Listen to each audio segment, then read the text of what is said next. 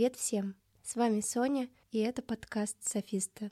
Если вы спросите, как у меня дела, то я отвечу вам, что я немножко простудилась. Вы, возможно, услышите это по моему голосу, что я немножко говорю в нос, но в целом у меня все хорошо, и события в моей жизни идут своим чередом. Я продолжаю налаживать свой контакт с телом и совершенствоваться в йоге. Это на самом деле то, чем я сейчас горю и от чего получаю наибольшее удовольствие. Рада, что три недели назад мне в ленте Ютуба тогда попалось видео с короткой практикой, которая вдохновила меня заниматься йогой и далее.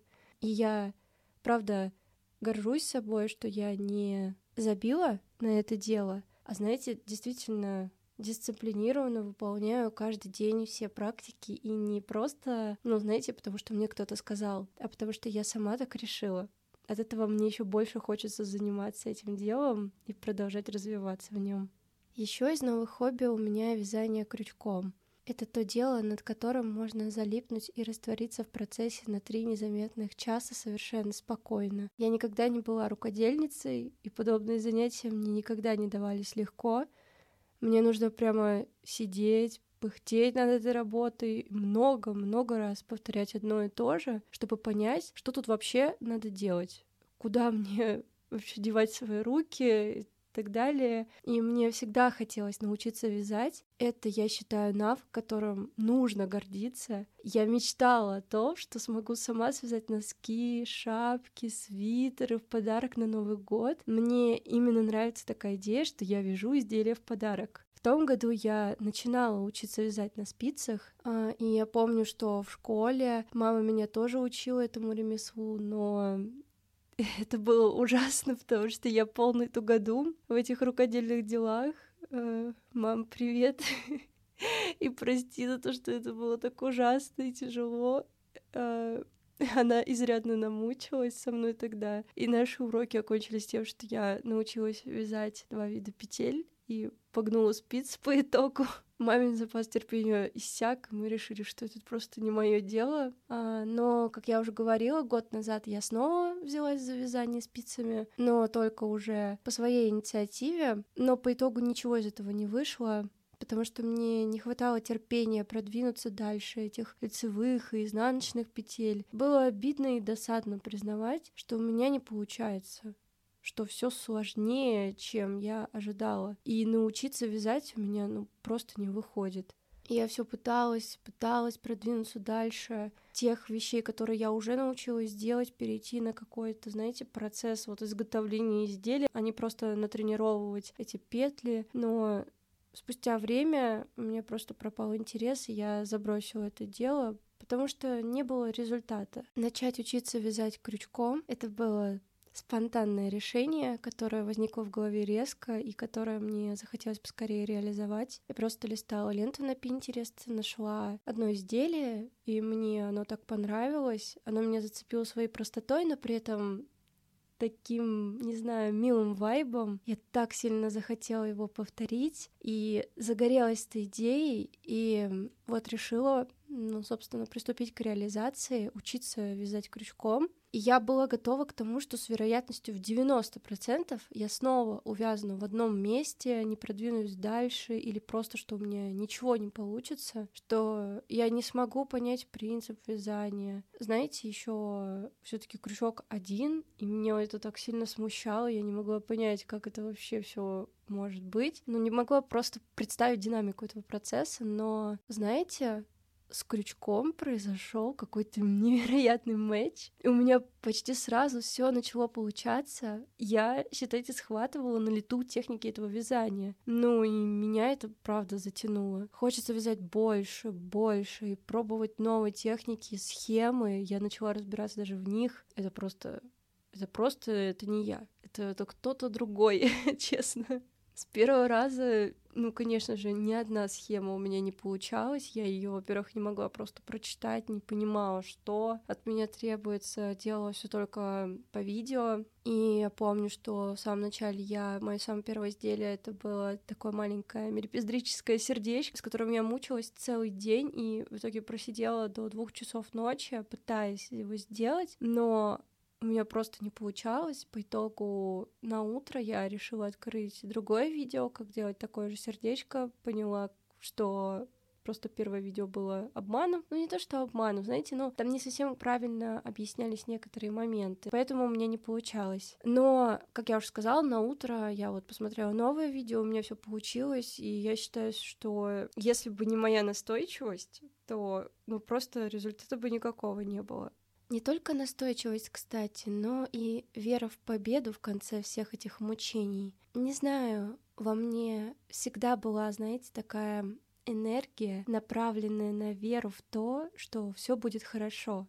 Ее можно описать, знаете, как есть вот ядро Земли, а также есть и ядро внутри каждого человека, оно у всех, естественно, свое, особенное. И вот почему-то именно это я хочу назвать как свое ядро, такое чувство веры в то, что все будет хорошо. И это я могу вот описать как глубинное ощущение и не поверхностное, потому что, возможно, это так проявляется моя интуиция, но эта энергия, она не всегда активна. Зачастую она просто есть во мне, и все. Более активный и, в свою очередь, на более таком поверхностном уровне, знаете, как вот, ну, опять же, если строение Земли вспомнить, да, то ядро, и пошла вот эта, да, вся, что мантия, кора и так далее. И вот, наверное, на уровне мантии для меня будет э, являться взгляд на жизнь. Это оптимизм, пессимизм, реализм. Они проявляются в человеке, стоит только познакомиться с ним поближе или, не знаю, попасть с ним на экзамен. Один человек скажет, мне конец, меня точно завалят, билет вытяну, который не знаю, я точно не сдам. Второй скажет, я сдам, если мне выпадет вопрос про печень, а экзамен будет принимать вот тот препод. В противном случае наверняка я ничего не сдам. А третий скажет, да, все будет хорошо, как-нибудь выкручусь, что-нибудь придумаю, но точно сдам. Как вы уже поняли, первый человек — это пессимист, второй — реалист, и третий — это оптимист. Я, кстати, тот самый третий. И в конце я еще люблю говорить, э, что я лох, что ли. Но я и реалист немного, чтобы держать себя в тонусе и заземляться, так сказать. Но хоть я и могу показаться оптимистичной девушкой, на самом деле если я тревожна, то мои мысли можно сравнить с огромным черным шаром весом в несколько тонн, крушащим все позитивные установки на своем пути. Мне знакома ситуация, когда твое сознание цепляется за негативную мысль и скручивает ее в петлю, из которой можно выбраться благодаря позитивному мышлению. И в сегодняшнем выпуске об этом мы с вами и поговорим.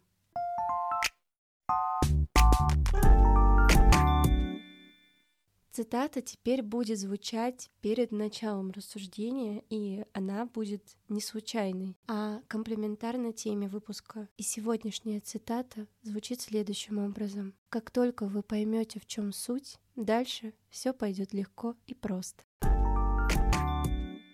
Итак, что есть позитивное мышление? Как его достичь? Зачем оно нужно? Три вопроса, три ответа, которые я постараюсь вам дать с моей точки восприятия. Очень хочу сделать сильный акцент на этом моменте, что это моя точка восприятия, и вы можете быть с ней не согласны.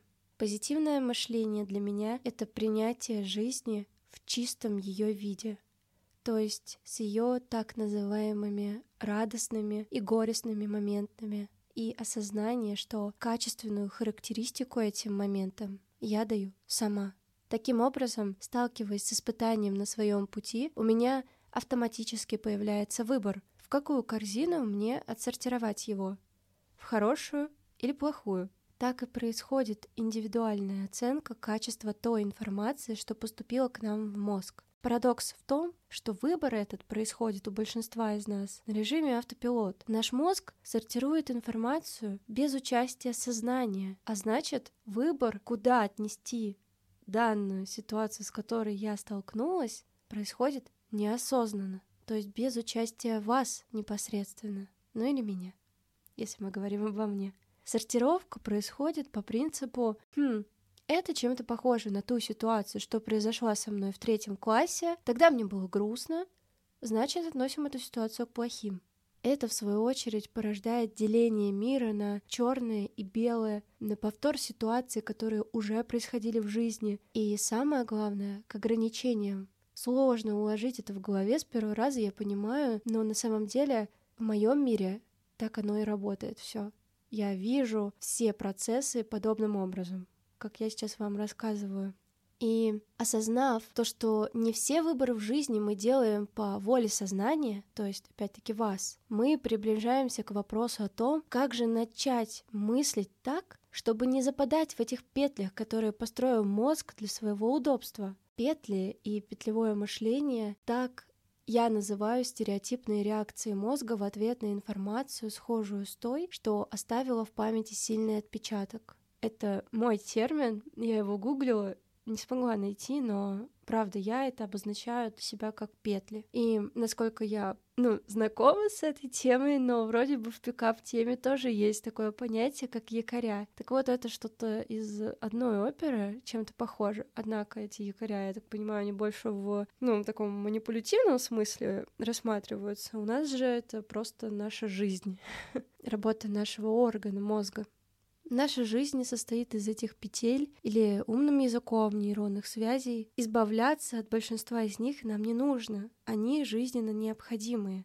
Так сказать, хорошие петли, если мы можем их разделять для себя, опять-таки сортировать. Но есть некоторые, от которых избавляться нужно, потому что они портят и ограничивают нас. Так, например, у людей, страдающих ОКР, возникает необходимая потребность провести свой ритуал ради спокойствия. Если этот ритуал не будет выполнен, то человек впадает в приступ панической атаки. У него возникает страх смерти. Он будет считать, что вот-вот он умрет. И так снова и снова, снова и снова. ОКР очень яркий пример, который, слава богу, встречается не у всех. Чтобы развить у себя это заболевание, необходима комбинация нескольких факторов. Это там сильный стресс, травмирующая ситуация, невротический склад ума, наверняка в детстве какие-то особенности воспитания. Я не психолог, не хочу вдаваться в эти подробности, однако просто действительно это заболевание наглядно, ярко демонстрирует вот это петлевое мышление. И проблема такого человека, думаю, в том, что он слепо впадает в поток мыслей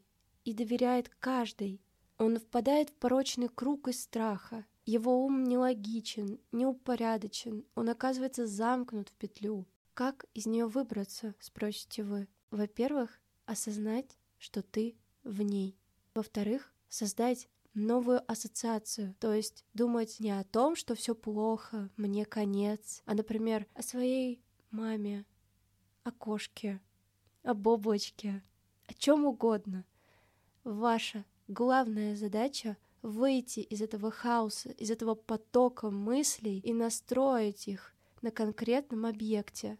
А лучше всего, если он будет вызывать у вас чувство любви. Любовь — это ответ на все вопросы, на все возникающие вопросы в вашей голове. И любовь — это спасение от всех бед. Вы почувствуете, как вам становится лучше почти сразу, как только вам удастся сосредоточиться на этом объекте, который вы смогли представить. Я понимаю, это сложно, я могу это вообразить, как если бы человек стоял посередине трассы на полосе, разделяющей движение ну, вперед и назад, да, то есть правые и левые стороны дороги. Машины едут, он посередине, и он просто не может никуда деться. Такое впечатление, что если он станет назад, его собьют, вперед то же самое. Но на самом деле он способен это все контролировать.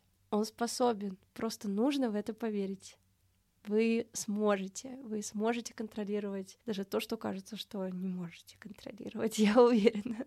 Да, и как только вы справитесь с этим хаосом, как я уже сказала, вы вышли из петли. Поздравляю. Таким образом, чтобы начать позитивно мыслить, важно выбрать для себя такой образ мысли, потому что именно вы ответственны за этот выбор. Никто иной, не мир виноват, что у вас все плохо, а вы однажды выбрали для себя такой стиль мысли. Каким образом этот человек оказался посреди дороги на трассе? Кто его туда поставил? Неужели его выкинули посередине дороги? Хорошо. Если даже выкинули, то как он оказался в той машине с теми людьми, которые могли так с ним поступить? Правильно? Это череда его выборов. То, с каким результатом он столкнулся, это череда его выборов. А это означает, что все в его руках. Даже сейчас, даже в такой, казалось бы, патовой ситуации, где он бессилен, но он силен, он может выбраться, если поверит в себя, если осознает, что способен повлиять на эту ситуацию. Итак, чтобы мыслить позитивно, вы можете, вот, во-первых, это взять ответственность на себя, принять решение, каким же все-таки мышлением я хочу обладать, позитивным или все-таки неким другим. Подключите мимику, чтобы упростить погружение в позитивное мышление. Улыбайтесь. От шутки, при виде друга, любимого, на улице, дома, когда вы одни, в маршрутке и так далее. Будьте благодарны миру за то, что он есть, и за то, что вы есть. И самая лучшая благодарность — это улыбка. Подключайте свое тело, не сковывайте его, дайте ему свободу, Танцуйте, бегайте, прыгайте, балуйтесь. Это также повлияет на ваши мысли в позитивную сторону. Вспомните, как дети реагируют на приход мамы с пакетом из магазина домой. Это искренняя радость. Они начинают топтаться на месте, прыгать, как-то болтать руками, улыбаться, пищать. Это такая реакция, у которой на самом деле нам, взрослым, стоит поучиться и просто взять пример. Начните ценить и любить каждый момент, испытывать радость от осознания, что у вас есть, и не зацикливаться на том, чего у вас нет. Позволяйте мыслям быть. Не перечеркивайте те, что вам не нравятся. Просто позвольте им быть. Они сменятся другими вскоре. Так снова и снова, снова и снова слушайте или читайте аффирмации, чтобы создать базу из позитивных убеждений у себя в мозге. Таким образом создать новые полезные петли. Теперь стоит ли отвечать на вопрос, для чего же нам нужно позитивное мышление? Думаю, дослушав до этого момента, вы уже сами поняли, для чего. Но раз я дала слово в начале, что отвечу на три вопроса, я обязана его сдержать и сказать вам, что позитивное мышление нужно нам для того, чтобы испытывать счастье, быть в моменте и не бояться жить. Проще говоря, проживать жизнь такой, какова она есть. Вот так я вижу его назначение.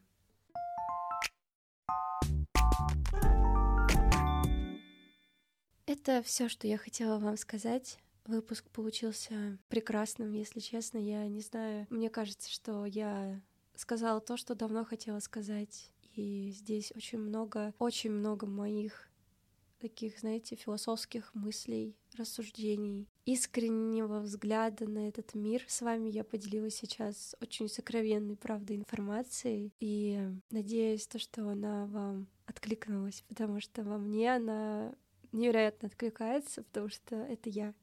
То, что я вообще сказала, это я полностью. И петли, и позитивные мысли, все это у меня тоже есть. Совсем я тоже борюсь. Точнее как, не борюсь, я принимаю, что есть у меня и проблемы какие-то, с которыми мне еще предстоит справляться, что есть во мне и достоинства, которые мне нужно поддерживать и приумножать. Я Знаю, что справлюсь со всем. Просто знаю это. И надеюсь, вы тоже знаете, как справляться, когда вы тоже в какой-то затруднительной ситуации. Или я надеюсь также, что вы знаете, как правильно радоваться и благодарить, когда такой момент наступает в вашей жизни, когда вам, например, дарят подарки или когда вам везет вдруг резко, неожиданно. Вы знаете, как правильно благодарить этот мир за это. Очень хочу на это надеяться, потому что я еще этому учусь и думаю, что на верном пути. И под конец выпуска я поделюсь с вами теперь не цитатой, а новая рубрика у нас я буду делиться с вами аффирмацией. Аффирмации — это краткие, но с очень глубоким смыслом выражения, которые помогают нам создать вот эту, как я уже говорила, такую позитивную базу мыслей в голове. И Вы можете уже быть знакомыми с множеством аффирмаций. Это сейчас очень такая распространенная практика. Я сама этой практикой пользуюсь, и это очень, на самом деле, так успокаивает меня, правда. Так что сейчас я с вами поделюсь э, аффирмацией. Первый за весь подкаст от меня. Сама ее придумала. Вы можете записать ее к себе в заметки в телефон или в блокнот или в личный дневник, проговорить ее со мной вслух или просто прослушать, как я ее произношу. Сегодня самый лучший день. Вот такая у нас аффирмация. Очень простая, но не лишенная смысла. Спасибо, что были со мной. Спасибо вам за поддержку и любовь. Я крепко-крепко вас обнимаю и желаю вам всего самого доброго. До свидания.